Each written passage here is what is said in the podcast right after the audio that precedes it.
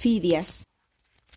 Atenas, hacia el 450 a.C., en el mes de septiembre. Después de la derrota de los persas, los espartanos se retiraron.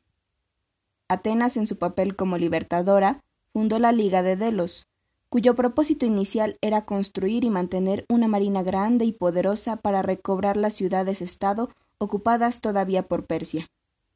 Pero muy pronto se embarcó en una descarada política de imperialismo, que desembocaría en las llamadas guerras del Peloponeso.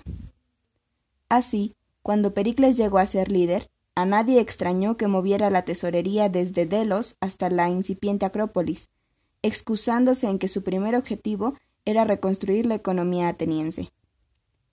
Ya con el control financiero, su liderazgo permitió una edad áurea con logros culturales, artísticos y científicos, que si bien ya habían germinado en las ciudades jonias de Asia, en Atenas florecieron. En medio de un bosquecillo de olivos, recostada la cabeza sobre una piedra, Fidias trabajaba en las nubes con los ojos. Crea una escultura sin tacha, formada con el blanco en un barrado. Amaranta se sorprendió al comprobar que ella podía mirar en la imaginación del artista. La Acrópolis, la imagen áurea de Palas Atena, la lucha de los lapitas contra los centauros y por sobre todas las demás, la escultura perfecta e inmaculada de un hombre más poderoso que los dioses. Ella podía verlo, aunque fuese Fidias quien soñaba. Tras comprender que la idea de una escultura perfecta por el camino de la rebeldía, una cuesta por demás riesgosa, Fidia se incorpora a medias. Se sostiene sobre un codo y quiere rectificarse y solicitar a Zeus le perdone su injuria, involuntaria y mortal, como toda fantasía. Esta debilidad humana podrá ser pasada por alto. Zeus, pues no tuvo la intención de ser falta de respeto, no ha querido ser insulto, Señor, y mas su silente oración se interrumpe por el llamado de un mensajero. Fidias atiende.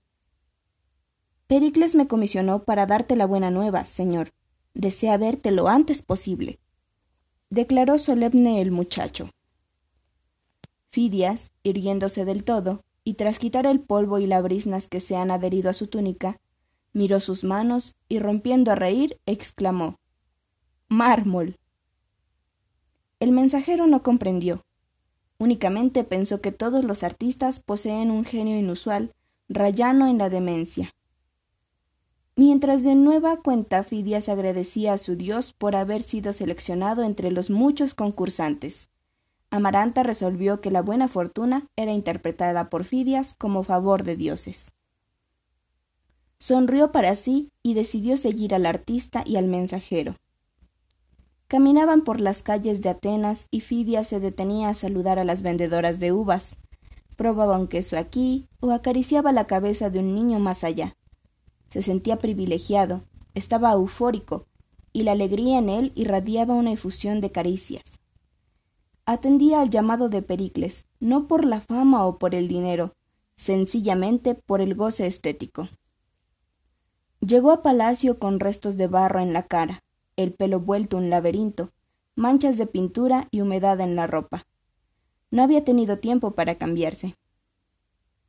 Digno, pomposo, majestático, Pericles le suelta un discurso de bienvenida en tanto que Fidia sonríe. Hace un año formalizamos la paz con Esparta y debo agradecer al Olimpo, en nombre de Atenas, la firma que logró el armisticio.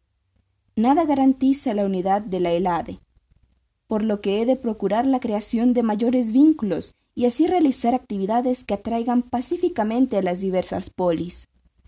Hemos pensado el Consejo y yo que los juegos funerarios y las grandes festividades serán nuestra legadura. Por ese motivo quiero, Fidias, en el santuario al que todos los griegos asistirán sin temores, una ofrenda suprema. No hay Dios en toda Grecia que se reverencie más que al gran Zeus, rector del Olimpo. He visto tu obra, Fidias, y la admiro. ¿Quién sino tú sería capaz de encargarse de la tarea que pido? Esculpe la estatua de Zeus olímpico. Hazla en oro y marfil, con los metales y las piedras preciosas que necesites.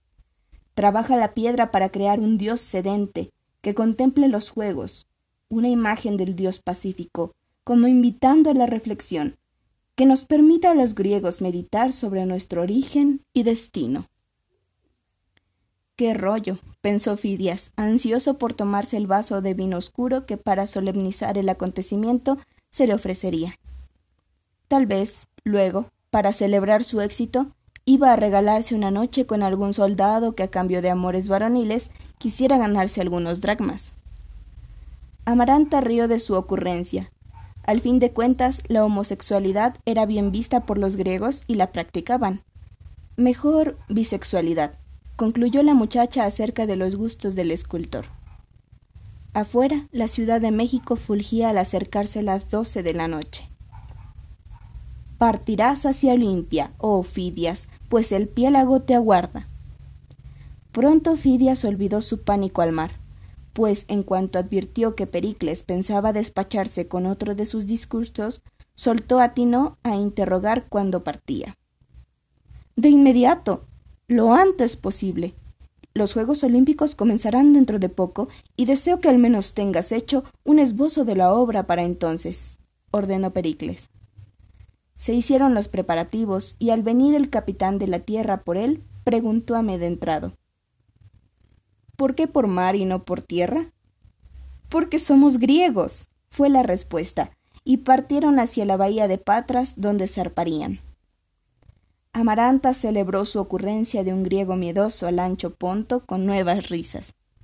En un mapa había consultado la ruta y lo lógico hubiera sido ir de Atenas a Olimpia por tierra, pero si Fidias temía al mar, el arribo iba a ser en barco.